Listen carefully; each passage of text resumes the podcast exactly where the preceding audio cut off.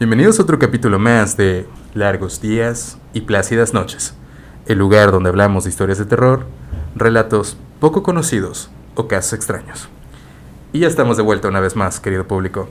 Perdonen la ausencia de los últimos días, meses, ya la neta ya ni sé, así que pido disculpas por eso. Hemos estado muy ocupados en este equipo de la producción de Largos Días y Plácidas Noches. Y pues la verdad ha habido muchos acontecimientos que nos han retrasado. Entre ellos películas de terror, lo cual están muy buenas. Vayan a ver la nueva de Scream. La sexta está muy chida, es la mejor de la franquicia. Pero bueno, tenemos otra maravillosa invitada entre nosotros. Su nombre es Kari Kawai, pero mejor dejaré que se presente a sí misma. Hola chicos, ¿cómo están? Estoy muy contenta de estar aquí con ustedes el día de hoy y pues como ya lo dijo mi amigo, soy Kari Kawai. Así me encuentran en todas mis redes, en Insta, en Facebook, en Twitter. Perfecto, perfecto. Bueno, Kari, pues te preguntarás por qué te está hablando un tipo con máscara de cráneo. Me lo pregunté desde que, desde que, desde que me senté, fíjate. bueno, pues obviamente mi nombre es Trauma, este, hacemos un podcast de terror, obviamente aquí venimos con, traigo invitados para contarles alguna historia de terror, ya sea real o ficticia, o algún dato conspiranoico. Tienen o... que adivinar qué es, ¿no? Ándale, exactamente, o en algún caso, pues algún caso misterioso, este, misterio sin resolver y de ese estilo de cosas. Cosas creepy que a gente rara como yo le gusta, ¿no? Entonces, que nos gusta, ¿no? Ah, bueno, perfecto, entonces me agrada saber que no estoy solo. Aquí andamos juntos en esto. Perfecto. Mira, te voy a hacer una serie de preguntas para que la audiencia que todavía no te conoce tenga Vale. el placer de conocerte mejor. ¿Te parece? Vale, vale. Perfecto. La primera pregunta es, ¿puedes decirle a la audiencia a qué te dedicas exactamente? Pues mira, Trauma, yo soy comunicóloga, de hecho acabo de egresar, pero me dedico más a mis redes sociales porque también soy cosplayer y hago cosplays por comisiones y también modelo. Uy, está muy genial eso, ¿eh? ¿Qué- Es muy multifacética, ¿no? O sea, manejas los dos ramas al mismo tiempo y eso está muy chido, ¿eh? Sí, esta, pues, digo, me gustó combinar de alguna forma, siento que pude combinar mi carrera con mi hobby y pues la verdad me gusta mucho. Eso es muy bueno, o sea, ya somos dos, tratamos de manejar el tipo de carrera de los que nos gusta con nuestro hobby. Oh, demonios, ya revelé que estudié, me lleva la chica. ok, en vida fui comunicólogo. En vida. En vida. Bueno, no es que Hace no. algunos cuando, cuando estaba aquí en la tierra, ¿no? Ándale. Cuando tenía espíritu todavía. bueno, la segunda pregunta es, ¿de dónde sacaste todo este gusto por el cosplay y el anime? Pues cuando yo estaba todavía en la primaria, me acuerdo, en quinto de primaria, llegó mi hermano un día con un disco de Did Not, porque en ese tiempo se veían en discos, y me acuerdo que eran dos discos, o sea, no cabía por completo los 38 capítulos en uno solo.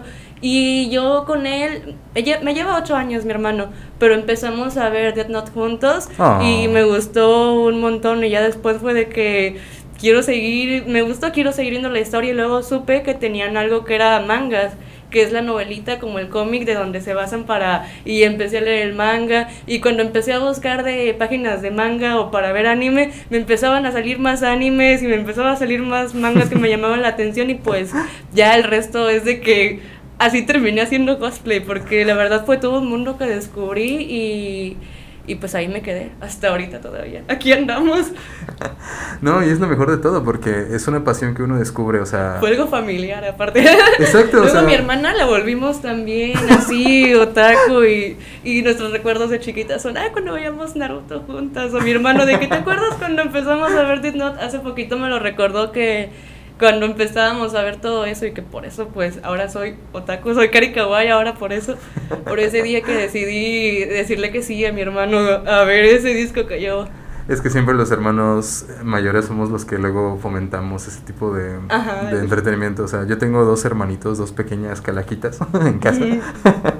Este, que también los inculqué con el anime, precisamente con Death Note. Yo siento que ¿En Death- serio? Es que precisamente yo siento que Death Note es ese Nos anime. volvió oscuros también. Sí, sí, tal vez, ¿eh? O sea, yo siento que Death Note es ese anime que le puedes recomendar a cualquiera. O sea, a alguien que no le guste el anime, ponle Death Note y va a terminar encantándole. O sea, es como a prueba de balas Death Note. tiene como que eso un poco americano del misterio y de que no es, de hecho no se parece a otros animes así como Ni siquiera es un shonen completo, No, aunque no, digan que es un shonen. es pero como no más un seinen con Tintes de shonen, ajá. con gore, E- es Death Note y no va a haber otro que sea igual que él. Sí, o sea, mejor forma no hay, que, no hay de resumirlo como lo dijiste. O sea, es, es una mezcla entre todo, gore y, uh, y Seinen y Shonen. Es que no se los puedo contar, tienen que vivirlos ustedes mismos cuando lo vean. No, de hecho yo creo que Como ya... los retiros, ¿no? no, yo creo que ya de hecho toda la audiencia aquí ya vio Death Note porque es un anime tan famoso igual Que que... ya está en Netflix, ¿no? De hecho, o sea, hasta le hicieron live action como tres veces los japoneses Sí, y, no. y la versión de Netflix todavía. Y todavía quieren hacer una película aparte los de Hollywood, Ajá. o sea...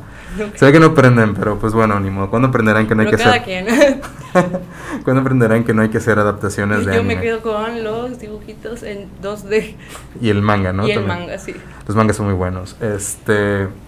Ahora que mencionaste lo de la- las películas piratas, o sea, me acuerdo de los discos, dije, ah, sí, yo fui de esos que compraba Bleach, compraba Naruto, pásame el disco 3, pásame el disco Sí. 4, cuarta, quinta temporada, y todavía no sabías que te Toda estabas la echando de... Ajá. capítulos de relleno todavía, cuando en esos Ah, tiempos no sí. sabíamos lo que era, y decíamos, ¿por qué no han llegado a tal lugar? ¿Y por qué están actuando tan extraño? ¿Y por qué? Sí.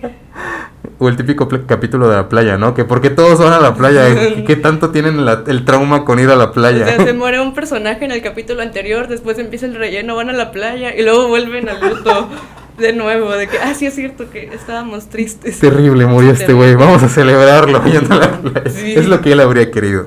Sí. bueno, pues ya habiendo roto el hielo, las últimas preguntas serían las siguientes. ¿Tienes algún anime de terror favorito? Ya que aquí nos encanta toda la temática horror cósmico y de ese estilo. Mm, Tengo mi favorito, no es que no es mi favorito porque diga, ah, me encanta, es mi favorito porque me traumó de verdad. Cuando te digo que yo empecé, cuando estaba en la primaria y tenía como 11 años, cuando, o 10, cuando vi Death Note con mi hermano. Y después en la secundaria, cuando tenía como 13, vi uno que se llama Higurashi no Naku Koroni, que es cuando las cigarras lloran. Y pues yo estaba normal en mi casa, en mi cuarto viéndolo, pero se ponía muy, muy, muy psycho, no sé. Y es el primer anime, y hasta la fecha es el primer anime que te puedo decir que me ha dado miedo y lo he tenido que quitar porque, porque sí, sí se ponían medio... Era tanto terror psicológico como gore.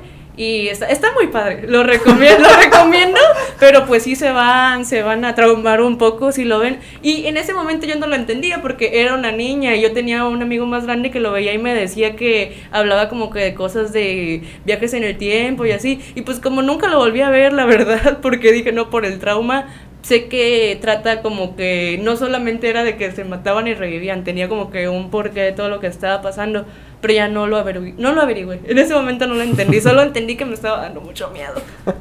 Es uno de esos pequeños sustos de niño. Sustos que dan gusto. Ándale, o sea, No, como de, no lo quiero volver a ver, pero gracias, lo recomiendo. Sí. Sí, como cuando le recomendé a la gente ver Devilman Cry Baby, que me encanta, es uno de mis animes favoritos y todo el mundo dice lo mismo. Esa madre te deprime, no puede dormir por dos días, me sentí mal, pero igual lo recomiendo. Así es la vida real, o sea, es para que se acuerden que, que hay historias también así. Sí, muy serias, ¿no? O sea, ay no, que, que bendigan al Seinen, por favor. Pero bueno. este, ok, entonces ese fue el, el anime que te perturbó de cierta manera a muy temprana edad, lo cual está Sí. chido. Pensé que ibas a decir algo como School Days o este, Elfen Light o... Elfen Light me gustó mucho, pero tuvo más impacto en mi Higurashi por todo lo que estaba pasando. Pero Elfen Light sí. Y ese creo que lo vi aún antes que el de Higurashi. Estaba muy extraño también. De hecho, me pasó algo bien raro porque cuando busqué yo el manga de, de Elfen Light, yo. Pues en ese tiempo era internet de hace 10 años, ¿no? Ujú. Y cuando lo busqué me salió uno que no era un manga de Elfen Light, era como que un fanart de Elfen Light. Y yo, ¿por qué está pasando todo eso? Y yo no entendía. Y como que de ahí Elfen Light no... Eso, eso opacó todo el recuerdo real de Elfen Light. Eh, Sí, es que esos fanarts luego empiezan Sí. a, a sacar Yo- cosas. Yo, no sabía que existían este, cosas como que hacían los fans que no eran oficiales. O sea que se podría decir que tu primer fanart, tu interacción fue con uno de Elfen Light que no sabías que era un Que no, fanart. hasta que acabó y dije, no, ¿qué, qué onda? Eso no, no pasó en el anime o en qué momento. Estaba raro. Ay, qué hermoso. No, es que sí, luego los fans hacen sus propias historias toda, o macabras o más jaladas de lo que ya estaba el concepto original y luego dicen, ay, ahora va a ser esto y ahora va a ser aquello. O Hay fanarts que llevan tanto tiempo. El otro día estaba viendo que hay un fanart de Naruto que es en manga, que es pues la historia de que están Naruto y Sasuke juntos, que existe desde que yo estaba en secundaria, me acuerdo. Y no. lo supe que todavía sigue existiendo porque como ves que Boruto salieron dinosaurios Sí, y la sí, gente sí. dijo, ¿qué onda? What the fuck, ¿no? ¿Cuándo se convirtió y en la gente Jurassic empezó Park? a decir, no puede ser que el manga Doujin de Naruto y Sasuke esté mejor que el de, que el de Boruto. Y no sé, no lo he comprobado, pero pues sigue existiendo eso. Está bien, está bien. Entonces ahí se lo dejamos de tarea a ellos para que lo comprueben, para que nos digan en los sí comentarios. Yo lo leí y checarlo. sí vale la pena. Dices, no andes hablando, yo lo leí y sí está bueno. Tiene mejor no, tiene mejores argumentos que los de Boruto, ¿no? Aparte los dinosaurios no se dan entre Pero no lo he visto, pero no, no tengo duda tampoco. No tengo dudas, pero tampoco, no tengo pruebas, pero tampoco tengo dudas, ¿no? Perfecto. Bueno, la última pregunta sería la siguiente. ¿Te gustan las películas de terror? Sí, sí me gustan. ¿Tienes alguna que sea tu favorita o algún monstruo que te guste así que tú digas, ah, tengo un soft spot por este, o sea, es como mi lado tierno para él o me, Mm. me gusta este tipo de personaje? Yo creo que el que más me gusta es Freddy Krueger. Sí. Ya, ya, neta, neta, neta. Ya somos dos, amo a Freddy Krueger, pero por favor dime, dime, dime, dime. Es que me gusta el concepto de las pesadillas y que al final pues es como que realmente sus propias mentes, no sé cómo lo maneja, me gusta mucho. Aparte que fue una de las primeras que fui a ver al cine con mis amigos cuando empezábamos a salir a ver películas, ya sabes de que nos vimos a las 4 en Mix Up todos juntos y vamos a ver esas primeras veces que te ibas de la secundaria a ver cosas. Me acuerdo que era un remake que sacaron de Pesadilla en la calle. Ujú, Nightmare on Elm Street, Ajá. ajá, es efectivamente. Oye, muy bien, ¿eh? El remake no estuvo tan mal, o sea, sí. No, a mí me gustó mucho. De hecho, gente que dice que no, pero pues a mí yo dije que estuvo padre. Sí, o sea, fue un buen concepto para lo que fue, ¿no? Ajá. Aparte que el nuevo Freddy no lo hizo nada mal, o sea, sí intimidaba de cierta manera, o sea. Y creo que como que lo mezclaba con el anterior. Era como un poco de continuación, pero al mismo tiempo era remake. Sí, o sea, de hecho este Freddy era muy serio y el anterior era era una mezcla entre serio pero sarcástico porque siempre hacía chistes, pero era más irónico que, que serio, pero él él- más oscuro. de- Ajá, lo el otro- desarrollaron. ándale, fue como de que, ah, es que de hecho creo que el, el director de esa película es uno que hacía videos de My Chemical Romance, entonces como que el Ah, tipo ¿en venía inspirado dijo, Charlie, "Ah, hoy vengo inspirado. ándale, o sea, métele todo lo que sea edgy o seinen a este cabrón y vamos a hacerlo más de lo que ya era Freddy Krueger. Lo revuelve y lo saca. Ándale, o sea, no, pues qué bonito, qué bueno que te guste Freddy Krueger. La verdad también es uno de mis personajes favoritos precisamente por eso, por el concepto de los sueños, porque no importa dónde corras, dónde te escondas, eh, todos vamos a dormir en algún Sí, punto. te va a atrapar. No, y aparte, usa tus peores miedos, porque todos los Ah, que sí, mataba sí, era- agarraba es, sus es lo que me traumas. gustaba, de que, o sea, te está con solito viendo tu mente y saca tu trauma y, y, y me gusta, no sé, también este cuando hacen parodias relacionadas también, lo de las casitas del horror de los Simpsons Ah, de los y lo Simpsons. de Willy el Es- escocés. Es de, es de mis cosas favoritas que hacer en Halloween, ver todas las casitas del horror de los Simpsons de nuevo. No, y cualquier tipo de especial de caricatura, o sea, o sea, por ejemplo, el especial de Regular Show de Halloween, el especial de este de Siempre son los especiales de Halloween, como Ah, para ver todo el año. Un Sí. día cada. o el de Bob Esponja cuando quiere espantar Ah, y le... cerebro, sí. ¿Quién De lo mis diría? Lo capítulos espanté. favoritos, sí. Y lo espantaste con el sombrero que traes en la cabeza. Ay, no, no, la cadena del mono, el puño del mono, el mono. Ay, no, qué hermoso. Pero bueno, ya me puse muy friki. es que Esto es cosa seria, así que vamos a lo que nos compete. Bueno, pues ya una A vez hecho- espantarlos. o tratar de entretenerlos, ¿no? Bueno, estar entretenidos, de hecho. Bueno, pues ya una vez hecho esta introducción y esta mini entrevista para que la gente te conozca, este, que yo creo que ya, pues, obviamente la gente está encantada con tu personalidad debido a la plática. Dijeron, ok, yo creo que ya captamos su atención. Ahora vamos a la parte seria de esto, ¿no? Bueno, ¿al- ¿has oído hablar del nombre o de la historia llamada Nevada Tan? Sí, sí he escuchado, pero nunca eh, me he puesto a leer así la historia. Lo he dejado para después, pero yo creo que lo dejé para después, a lo mejor para este momento. Te agradezco mucho por eso. Entonces, pues hoy es el día. Así que Llegó la hora. Señoras y señores, niños y chiquillas, prepárense para esta pequeña introducción. El mundo está lleno de eventos y casos que han dejado impactado a más de uno, sin importar en qué país vivamos. Siempre habrá personas que se convierten en personalidades por acciones locas o ilegales, que no deberían ser alabadas como tal, pero sin embargo lo son. Todos los influencers actualmente. Ándale, ¿no? Sí. No era yo, era tal persona. Sí, Cuando- era, era un personaje. Ándale, el Wismicho, ¿no? O el Dallas Review. Desde asesinos en serie hasta quienes estuvieron en el momento más indicado de la humanidad. Por ejemplo, gente que tomó pésimas decisiones o tuvieron problemas muy grandes, muchos de ellos se han convertido en parte de la cultura pop.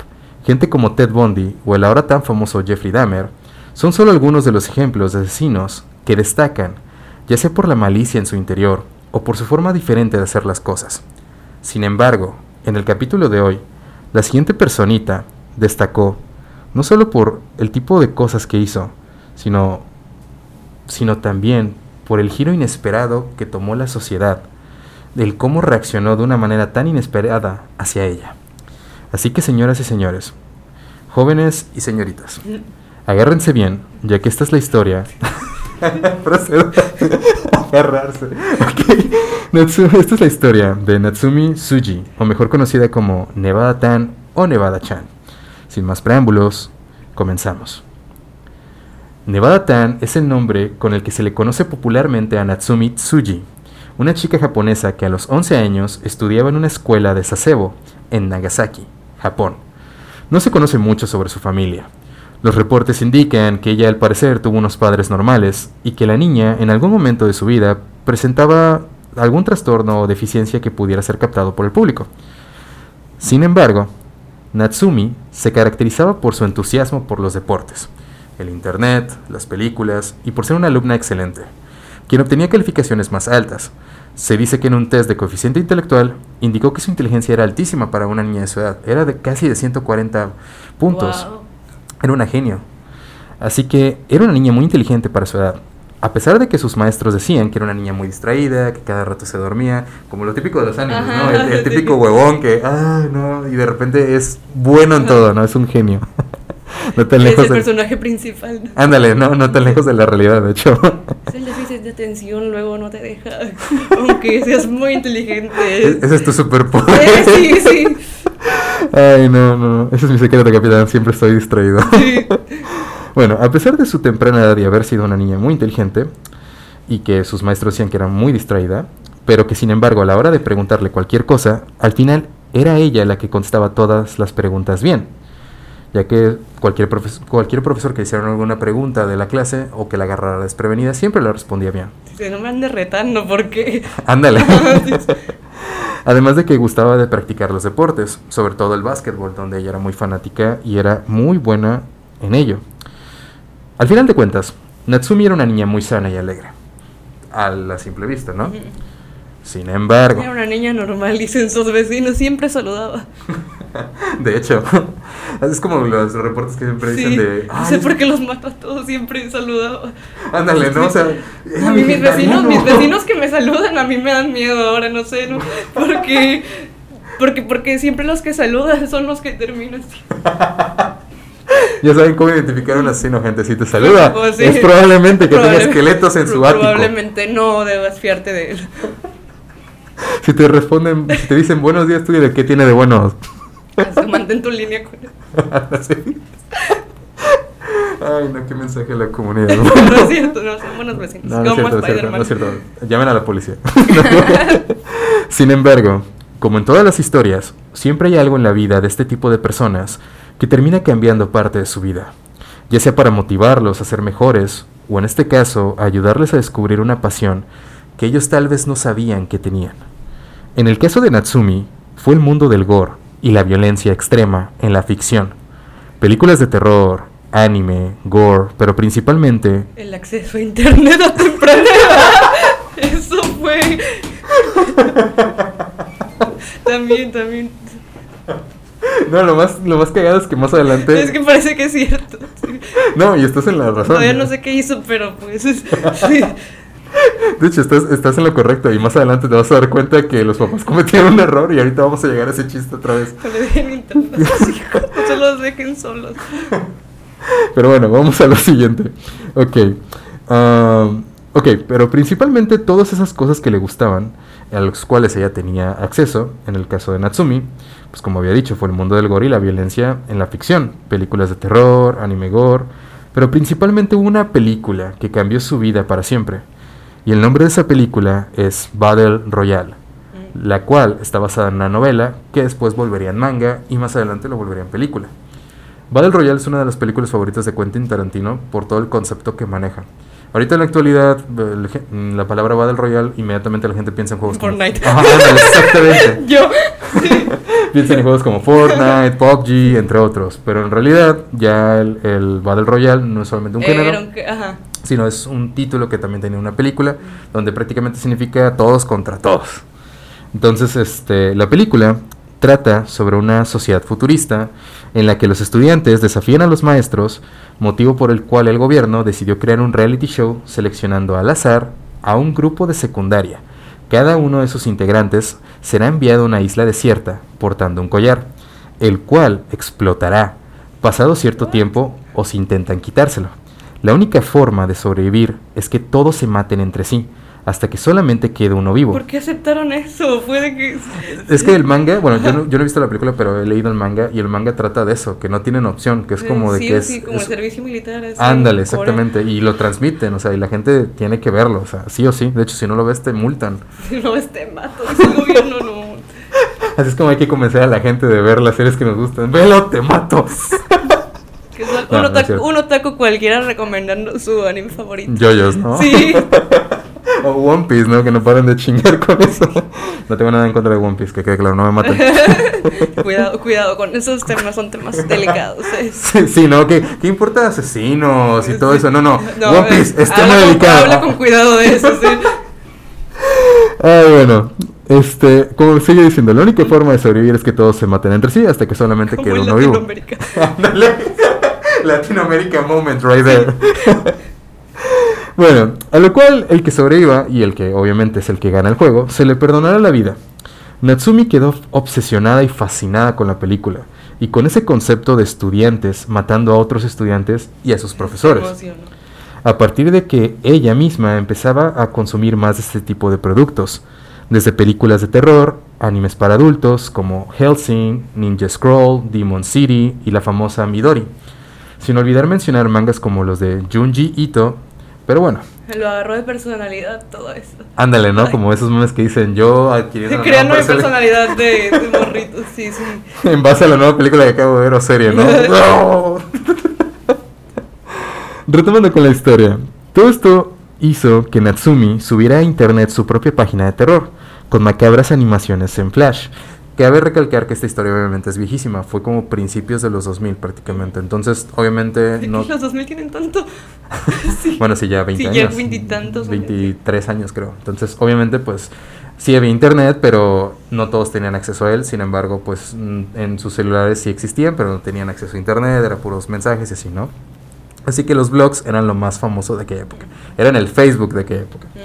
Y bueno, eh, obviamente, este, ella hizo su propia página de terror con macabras animaciones en Flash, leyendas urbanas, historias de creepypastas y crítica de cualquier medio enfocado en el horror y en la violencia explícita, tanto en animación como en el live action. La niña genio pronto comenzó a hacerse famosa en el mundo del gore, tanto así que ella tenía en su primer lugar un espacio en su página para hablar de, su de una supuesta leyenda urbana de un creepypasta que se volvió muy famoso en aquella época, llamado Red Room, o la habitación roja en español, la cual era una leyenda que decía que si tú ponías en el buscador la palabra Red Room, no te iba a aparecer nada. Pero como siempre en todas las historias, si tú lo pones a las exactamente 12 Tal de la noche, sí. automáticamente te va a abrir una página roja Mm. la cual aparecía una frase en la que decía Do you like? Obviamente escrita en japonés, pero traducida al inglés. Si tú le dabas en cerrar la página y apagabas tu compu, en el transcurso de los días aparecería de nuevo la página en tu computadora. Obvio, sin que tú la buscaras. Simplemente aparecería de nuevo, pero esta vez con un texto más largo. Ahora añadiendo una frase más a la oración del principio de la página. En este caso sería Do you like the? Y volvías a cerrarlo para cuando volvieras a ver esa frase. Al fin y al cabo pasarían los días y en ese tiempo volvería a aparecer la, la página en tu pantalla de tu computadora. Pero ahora Me con la... hackearon, así. Ándale. Ándale, no así como de una de dos, o me están hackeando o debo dejar las drogas. Como el que dice que descargó Minecraft y ahora no podía quitar el mono. que- Algo así, pero de, de creepy y de los dos. Ándale, est- esta cosa ya tiene un chingo de virus. Esa página es una estafa, le metí un pantallazo a mi computadora. Lo único que murió ese día fue mi tiempo y mis ganas de vivir. Ay, no. Neta, neta. Amo este tipo de humor, de verdad. Y es bueno para aligerar la historia. Bueno, ese es el chiste del programa también. Yo sí, es que es algo serio, sí es cierto. No, no, no, está perfecto. O sea, Mira, hay un, y esto lo aprovecho para decirlo al público. En este programa hablamos de todo tipo de cosas serias, este, obviamente desde algo de asesinatos, asesinos, conspiraciones y también cosas de ficción. Sin embargo, en este tipo de casos, cuando son cosas de la vida real, procuramos meter algún humor para aliviar el, el, tema, pero sobre todo para no darle tanto crédito a los asesinos, porque el problema con esto, como había dicho en mi introducción, es que ya están tan metidos en nuestra cultura que los vemos como personajes. Los idolatran, como pasó con este Dahmer también. Efectivamente. Es como de, oigan, es para que hagan conciencia, no para que los tomen de ejemplo. Exactamente. Y es por esa razón que nos burlamos un poco como para demeritarlos a ellos y no alabarlos tanto de lo que son. Porque al final lo que ellos quieren es eso, una alabanza, una idolatría cuando no esperan la burla cosa por la cual hicieron lo que se hicieron. Pero yo siento que si lo hacemos de esta manera, los estamos demeritando y pues al final nos divertimos, pasamos un buen rato y le hacemos tributo a las víctimas, de paso. por las víctimas. Por las víctimas. Si hubiera cerveza aquí diría, a salud. bueno, al final cuando ya pasaban los días y volvió a aparecer eh, la frase en tu computadora, ya aparecería con la frase completa que dice, ¿Do you like the red room? con signo de interrogación. Dice la leyenda que una vez completada la frase, entrarías en la locura total y terminarías arrancándote la vida. Vaya, una historia de terror dentro de otra historia de terror. Sin duda alguna, la historia de Nevada Chan. Las matrioscas. Sí, pero de terror. Sin duda alguna, la historia de Nevada Chan es cine, en efecto. es cine. bueno, pero a pesar de la fama que ella tenía en su sitio web y de la legión de fans que estaba generando, no todo puede ser de color de rosas para nuestra Natsumi. A nuestra influencer. Ándale, por nuestra primera pseudo influencer, Sí. ¿no? Es- Slasher shit poster. Sí. slasher. bueno, ya que empezó a tener problemas en la escuela, su compañera de escuela y mejor amiga, Satomi Mitari, de 12 años, o sea, ella era un año mayor que ella, le dijo en una pelea que era más popular que ella. No solamente se lo dijo en su propio sitio web, Uh. sino que empezó a hacer cadenas donde prácticamente le llamaba gorda. Esto en base a los celos que ella tenía con Natsumi por lo popular que se estaba volviendo en su sitio web. Luego, como había dicho, Satomi, su amiga, empezó a seguir castrando con la idea en los comentarios de que era una gorda. En Japón, yo no sabía que ellos sí son muy delicados con las palabras. Si tú a cada rato buleas a una persona con una palabra en específica, aunque sea, por ejemplo, tonto o inútil, esa palabra les afecta mucho porque como son tan honorables en ese aspecto, sienten que es que estás faltándole, destruyendo su a persona. todos mis ancestros. No, no, no. solo a mí. No, no, Sí. no, eso es más de los chinos. Ah, ya, sí.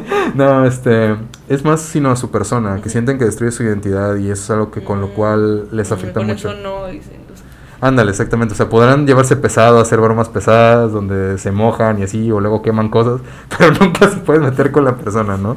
Porque creen mucho en eso, en la identidad y en el honor, pero más que nada hacia el amor mismo. Entonces, este, cuidan mucho eso, por eso son muy respetuosos y, muchas cosas de ese estilo. Y bueno, este, Natsumi comenzó entonces a derrumbarse, ya que no podía explicarse el por qué su mejor amiga tenía ese cambio repentino hacia ella.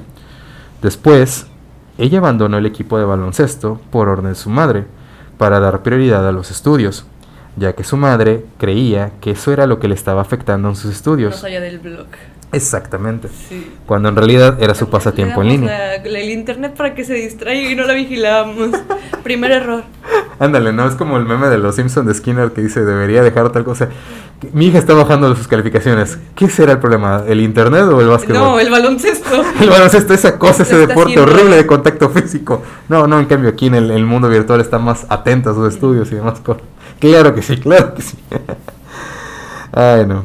Bueno, eh, una vez hecho esto, y obviamente quitándola del equipo de baloncesto, ella creyendo que eso era lo que afectaba a sus estudios, cuando en realidad era su pasatiempo en línea. Sin embargo, esto no cambió el resultado, ya que sus calificaciones comenzaron a bajar igualmente. Aunque no se conoce mucho sobre la vida de la joven, se dice que pues prácticamente según las investigaciones que se hicieron después del acto que te voy a comentar, que hizo ella, se especula que las agresiones iban aumentando con el paso del tiempo en su escuela. Un día la escala aumentó demasiado cuando Natsumi amenazó con un cuchillo a un compañero de clase. Según declaraciones de ella, porque no paraba de decirle gorda, mientras éste alentaba a otros a decirle lo mismo a sus compañeros, pero en formato de coro. Ah, le estaban bulleando Sí. entre todos. Así como de, jajaja, el pendejo. Por otaku, dice. Como, trae flashbacks, trae flashbacks. Es el momento donde uno se abraza a sí Sí. mismo, ya Sí, se, ya pasó. de Vietnam, sí. Vietnam Intensifies, Sí. ¿no?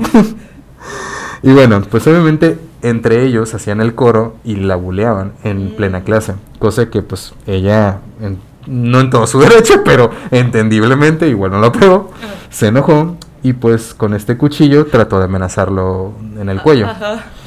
Este cuchillo sería confiscado por la escuela, pero sin actuar más allá. O sea, me estás diciendo que una niña amenaza a un compañero con y un... nada más este, se lo quitaron y ya. Ándale, o sea, una niña amenaza a un compañero con un cuchillo y no llaman a sus padres. Ah, pero si vienes con las uñas pintadas o con el... muy corta. Ándale, o con el cabello muy largo. No, hombre. Expulsada. Expulsado. Es un criminal. Sí. En este, este lugar no es para ese tipo de cosas, ¿eh? O luego te quitan los tazos, ¿no? Y llaman a tus papás por eso. O sea, ah, pero para el cuchillo, vamos a dejarlo ahí. No pasa nada. es todo- que es parte de que son samuráis y pueden traer. es normal.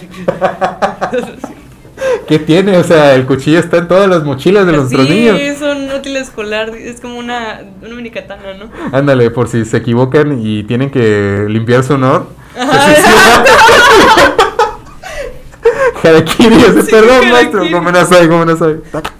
Ahí por si se ofrece en cualquier momento, estoy preparado. ¿Te imaginas un estudiante que diga, chale, no traje mi cuchillo para suicidarme? ¿Me presta el suyo? Sí, yo te lo presto, Juanito San. Ah, ok, gracias. Sí. Ay, no. bueno, pues a pesar de todo eso, ya retomando con la historia, pues un mes después del, del primer incidente, el primero de junio del 2004, se tomó una foto en el patio de la escuela. En ella aparece Natsumi a unos metros de Satomi. Estaban muy distanciadas en la foto escolar, de, se puede decir de generación. ¿no?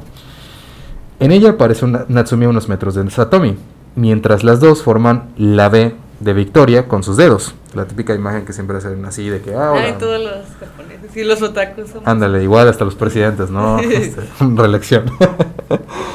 Esta imagen, tomada unas horas antes del crimen que escandalizó a Japón, es la última foto que se tiene de Satomi en vida. Ay, ahora sí viene lo. No, y agárrate porque tengo la foto acá. Es una foto normal, pero pues obviamente te la voy a mostrar y ustedes la van a ver en la pantalla. Es, es esta. Obviamente esta es Na- Natsumi y la otra es Satomi. Y estaban muy distanciadas de ellas, de una de la otra. Y las dos así. Ándale, ¿por qué? Porque pues obviamente a pesar de eso, Natsumi seguía enojada con ella. O sea, es como de que podemos seguir siendo amigas, pero están distanciadas y quién lo diría, ¿no? O sea, Al final se nota que eran amigas, ¿no? Ándale, ¿no? Y aparte veo los rostros y digo, chale, digo, una muy enojada con la otra y la otra bien feliz diciendo, ay, qué bonito ser mi amiga, ojalá esta amistad dure para siempre. ay, no, no, no, pero bueno, ese día, más tarde, Natsumi llevó a su amiga Satomi a una sala vacía, diciéndole que quería hablar con ella y mostrarle un juego... No, de hecho le dijo que iban a jugar un juego que aprendió en la red, ¿no? Y con esa excusa le vendó los ojos como si se tratase del juego del que le estaba hablando. Tomó entonces un cúter y la degolló. La niña que antes de Sí, nomás. así nada más, pero antes de matarla le dijo una sola, le dijo dos frases nada más mientras le puso la venda en los ojos. Le dijo detrás de su oído, ¿te sigo pareciendo gorda? Ella respondió que sí. Y después ella simplemente le dice, perfecto, vas a morir. Y así tal cual, le agarró de su cabeza, de la frente, y le cortó el cuello con el cúter. Qué filosos cutres tienen en No, y es que un cúter es, es muy, está filoso, es, una, es, es una hoja delgada. Sí. O sea, y más en un ámbito como el cuello. si Y es la piel tiernita de un niño, ¿no? Ay, no, no me hagas, no, no me hagas ser humor negro. Es que cuando dijiste la piel tiernita y pensé en, en, No, no, no, en tacos al pasto, dije, ay, mira, como los cerditos. perdón, perdón. Que a mí no me gusta comer cerditos Ah, tampoco. No, ay, perdón, perdóname, perdóname. Soy un maldito asesino, perdón, te lo, le pido una disculpa a todos los cerditos del mundo. Bueno, una vez que hizo eso y que la degolló, la niña cayó inmediatamente al suelo, convulsionándose. Ella simplemente se limitó a mirarla desde el suelo y no decirle ni una sola palabra mientras veía cómo su amiga se degollaba, digo, se desangraba Alzaba la mano para pedir ayuda y ella simplemente la miraba fríamente. La niña quedó agonizando, tirada en el suelo del salón de clases. Obviamente se desangró. Luego Natsumi caminó hasta su aula y entró con su ropa llena de sangre. Para sorpresa de todos los presentes, el profesor entró en acción y encontró muy pronto el cadáver de la pequeña, Ah, asesinada de forma violenta. Natsumi, en el camino hacia su salón, bajó una escalera donde varios alumnos la vieron y comenzaron a fotografiarla. Esas fotografías fueron incautadas por la policía. Nadie tiene acceso a ellas. Pero inspiraron a muchos seguidores a recrear la fotografía, haciendo cosplay. cosplay. Exactamente. De ese momento procede la imagen que dio la vuelta al mundo, en la cual se representa cubierta con la sangre de su amiga, sonriente, mirando hacia la cámara, vestida con una falda de mezclilla, tenis blancos y una sudadera gris con la palabra Nevada en el pecho. Obviamente, la fotografía, desgraciadamente, la tengo acá, nada más que pido... Acá está. Pensé que iba a retrasarme con eso, pero no. Es un cosplay. Es un cosplay. Efectivamente. Y pues muchas niñas empezaron a hacerlo viral, que ese tipo de fotos en foros de red, este, de Something Awful, 4chan, entre ¿Esa otros. foto o...? o- Esta foto. Ajá. Por muchos años esta Yo foto. pensé que era real. Es la única foto que había visto y pensé que era la foto real. Muchos creen que fue real, o sea, muchos por muchos años creyeron que esta era la foto real, pero después se reveló que era un cosplay.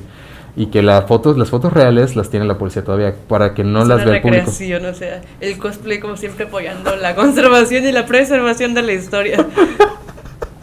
Ya escucharon, palabras de una cosplayer.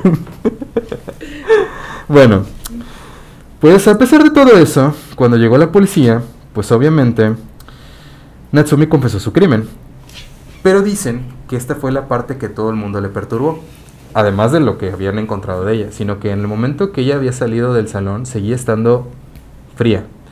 No fue hasta el momento que escuchó las sirenas que su maestra le dijo firmemente mirándola a los ojos, ¿qué hiciste? Y dicen que en ese momento ella dejó de estar seria, como que algo se rompió dentro de ella y automáticamente cambió la cara y volvió a su estado normal y dijo, he hecho algo malo, ¿verdad? Como bipolar o. Ajá, algo ah, así. o sea, como que si estuviera en un trance y de repente, pum, regresa y descubre que hizo algo malo y se puso a llorar. Le dijo su maestra, he hecho algo malo, ¿es cierto? Lo siento, lo siento mucho, dijo ella mientras la arrestaban. Las leyes japonesas prohibieron que su nombre verdadero se publicara, por ser una menor de edad, acusada de un crimen muy grave.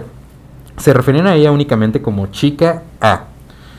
El público se estremeció mucho con la noticia, al saber que la niña asesina contaba con tan solo 11 años de edad.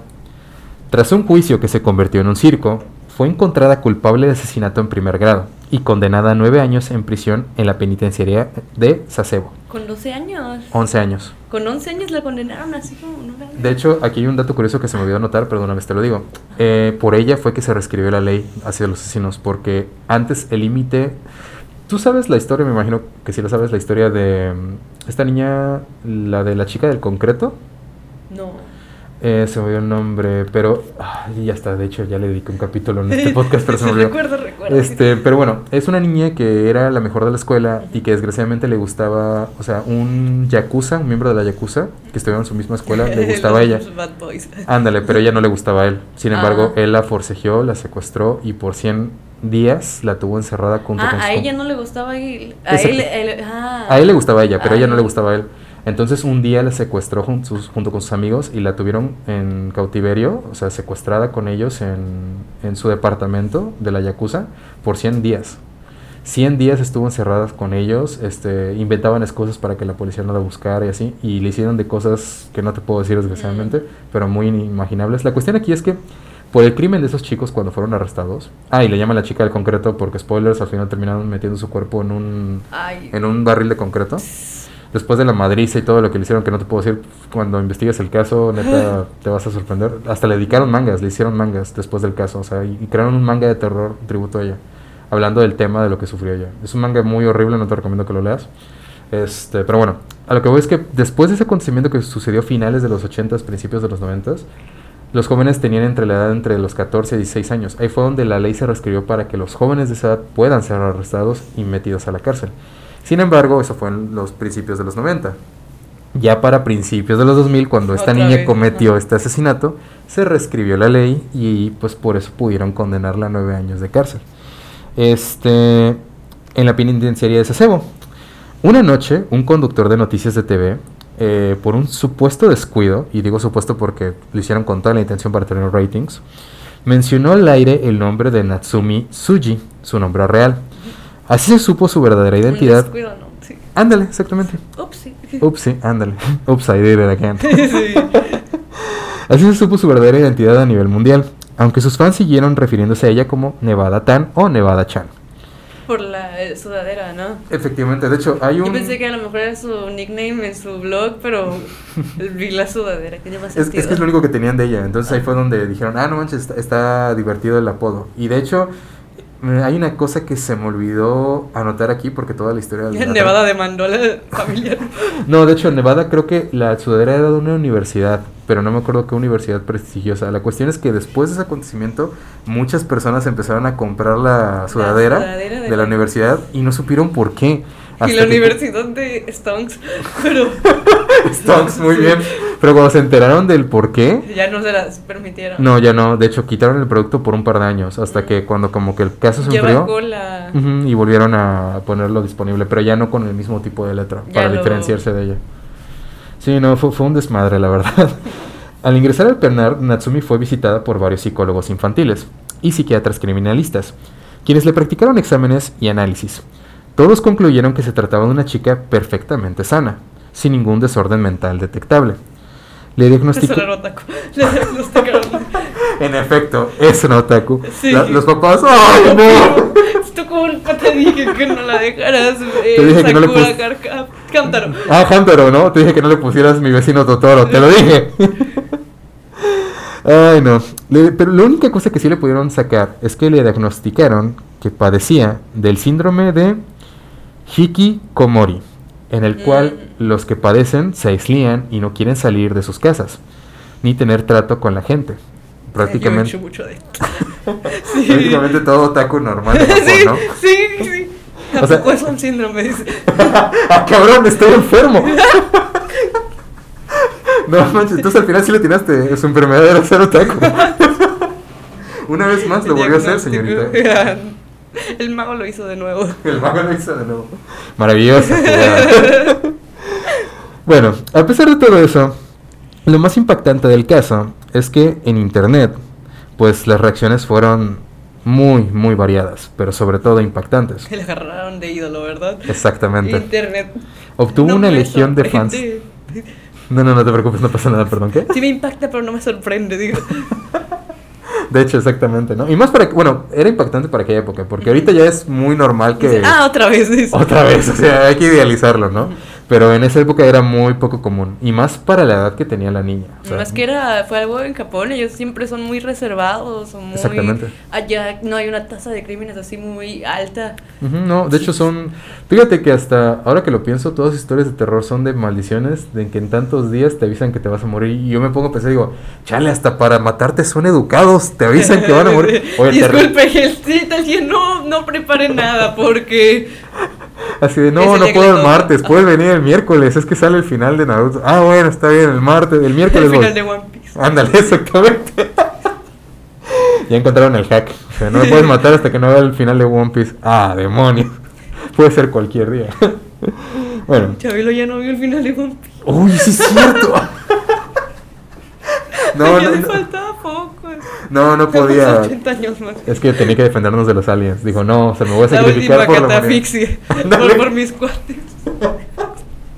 Sí, eh, ¿cómo se dice? Este, sacrificó su inmortalidad por nosotros. Ay, sí. Ay, qué bonito. Y está, nos- está desde el cielo viendo. Adiós, cuate. Un abrazo hasta el cielo. Adiós, cuate. Te veré pronto. Ay, perdón. Eh, ok. En efecto, tienes razón. La, el internet idealizó mucho a esta niña. Al punto que obtuvo una legión de fans en todo el mundo. Que se dedicaron a rendirle homenajes en forma de fanarts. Le hicieron muchísimos fanarts, pero una cantidad inmensa de fanarts. Le hicieron un personaje. Prácticamente de la, de la cultura popular. Y aparte de eso, bueno, a mí porque me tocó vivir esta, esta historia un poco en mi adolescencia de otaku también, porque veía muchos fanarts de una niña con un cúter y una sudadera de nevada y nunca supe por qué hasta que me explicaron esta Porque historia. Y era, se parece que era la primera, eh, ¿cómo se llama este? Jeff the Killer. Fue el primer Jeff the Killer, pero de la vida real en Japón. Le hicieron muñecos, videojuegos en 8 bits, animaciones, canciones. peluches. Sí, de pu- Akimakura. Con un coche gigante, ¿no? Sí, para Llévele, llévele. mousepads.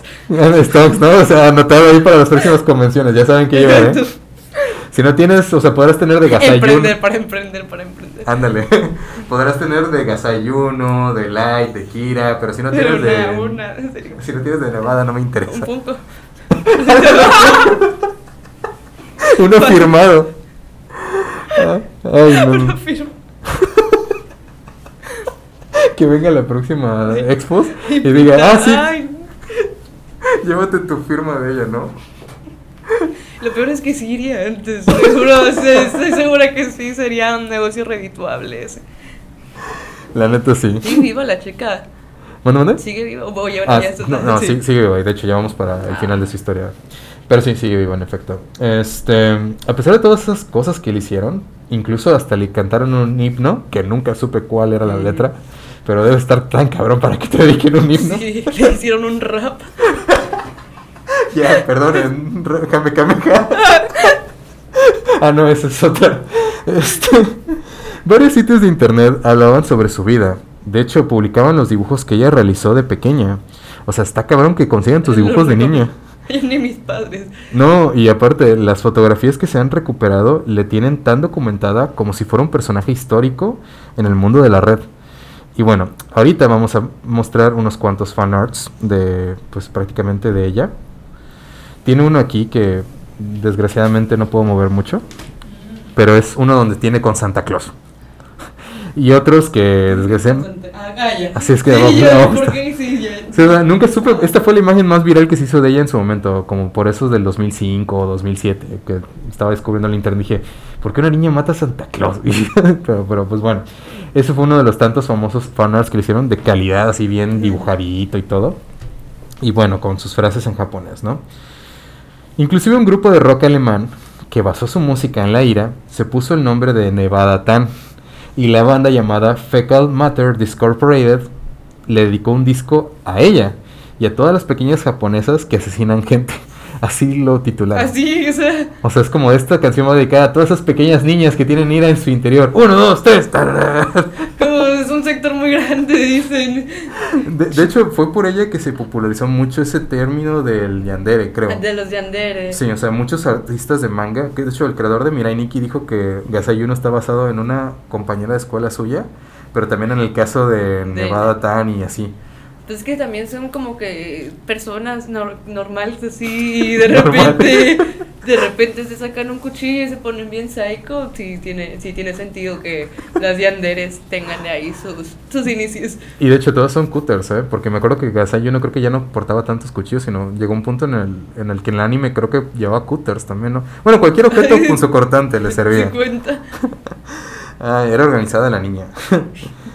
y retomando con la historia, ya para acabar, el Estado condenó a Natsumi por dos años en un reformatorio para posteriormente agregarle otros dos años más en la única cárcel de mujeres de Japón en la que las reclusas pueden ser aisladas. En el año 2013 fue dejada en libertad y con 28 años de edad.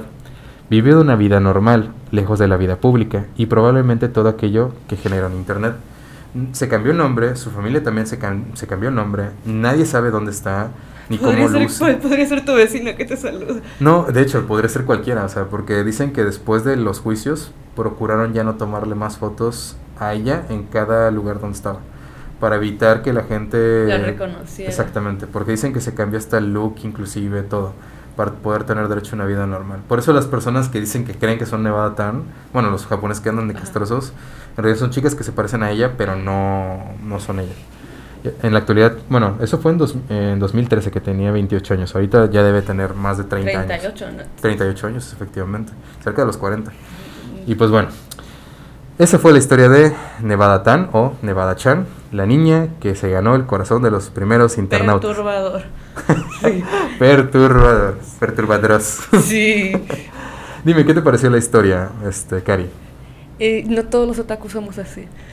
Quiero, aclarar. quiero aclarar que no, pero es que realmente esa era una época que el internet no estaba tan regulado como ahora, como te digo, una niña que empezó a basar su personalidad y agarró todo esto que como nadie le decía, ok, no, solita, no sé, siento que eso se le debió haber afectado mucho. Demasiado. O sea, más para la época, ¿no? Más para la época que no había como de que ahorita pones una palabra que no le gusta a Facebook y bloqueado 28 días para que aprenda. Quieres escribir la palabra con N-I, pero querías escribir Oye, no puedes, no puedes pedir blusas de cierto color porque ya enseguida te banean. Sí, no, la otra vez yo creo que puse una grosería, pero chiquita, como la palabra que empieza. Bueno, quise escribir cabrón. pero aquí- Una ah, groserita pequeña, dice. hijo de tu. No, no, de hecho aquí puedes decir groserías. Se me olvidó decirte eso, ya te lo dije muy tarde, pero aquí todo el lenguaje antisonante es permitido, menos la palabra bullying. Ay, fue lo único que dijimos.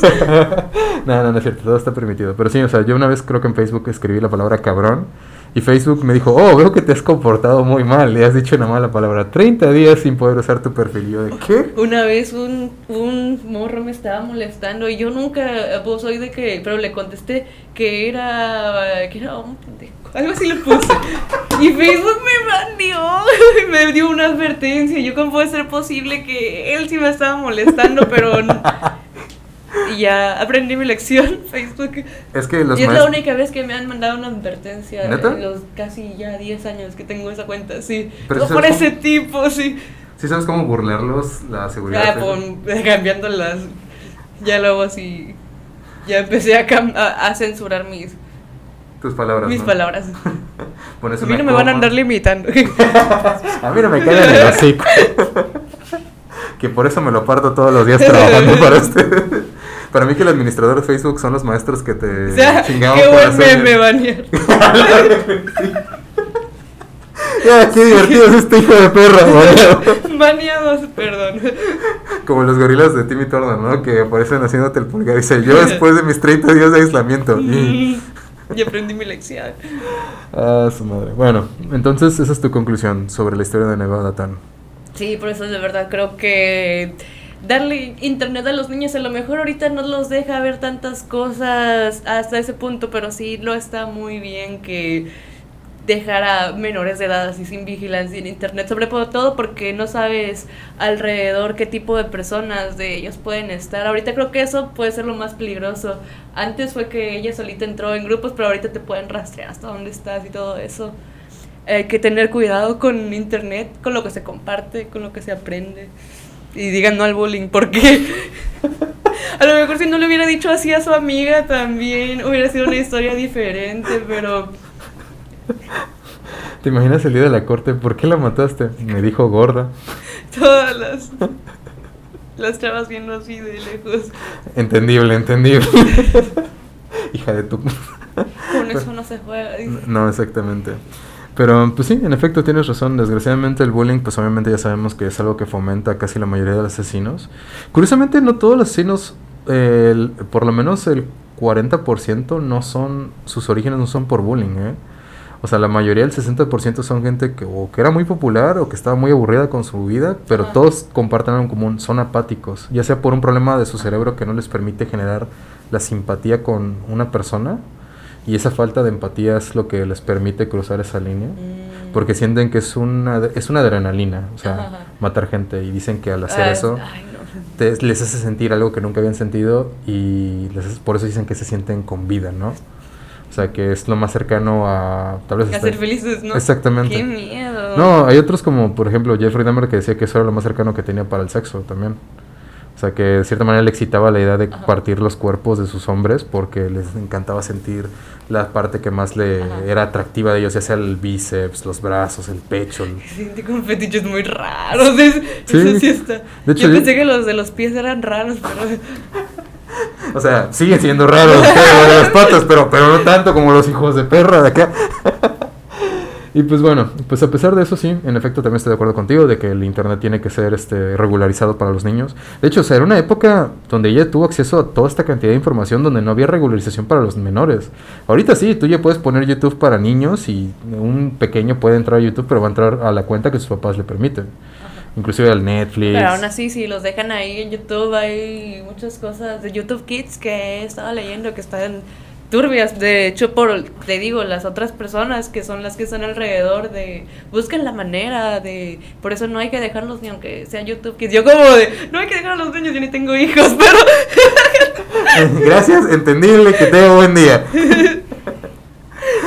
Ay, no, qué hermoso, qué hermoso. Pero pues bueno, bueno, hermoso la plática, ¿no? La, la, historia no, pero pues bueno. Y todos vivieron felices por siempre, excepto Nevada Tan y la pequeña niña que murió. Pero bueno. Este... Pero luego vino Willy el escocés y lo salvó a todos. O era Mo, o era Mo, ¿no? Eh, no, lo salvó a todos. Mo. Sí. Te doy más 10 por la referencia a los Simpsons, me cae de madre. Un día voy a hacer un especial completamente. Ay, yo quiero venir el de los Simpsons. voy a hacer un especial de los mejores momentos o referencias de los Simpsons. Sí. Y en las mejores casitas del terror, así un top. O sea, voy a juntar a todos los fans de los Simpsons, porque tengo otro amigo que es súper fan de los Simpsons también y podemos hacer un top de eso. bueno, Kerry, pues muchísimas gracias por haber venido aquí al No, programa. a ti, trauma, estuvo muy padre la plática. Todos los días se aprende algo nuevo, chicos. Como no, decir, no hacer bullying. Bueno, eso yo creo que ya es Eso de- siempre ya lo- los tenemos todos aprendidos, ¿no? Para este punto los otakus lo tenemos bien grabado. Efectivamente. Y pues bueno, o sea, gracias por haber venido una vez más. Este, espero que te haya gustado la estancia en este programa, que te hayas sentido feliz o que te haya entretenido la historia. Y también a ustedes, querido público, espero que les Que haya, se hayan divertido que y les que hayan haya- reflexionado también. y que les haya gustado la presencia de nuestra invitada. Este, ya que soy Cari Kawaii, ya saben, me pueden seguir en todas mis redes. Es Cari con K, 2 i Kawaii. Bueno, aquí se los van a poner, yo creo. Y así me encuentran en Insta, en Facebook, en Twitter, en TikTok, en YouTube.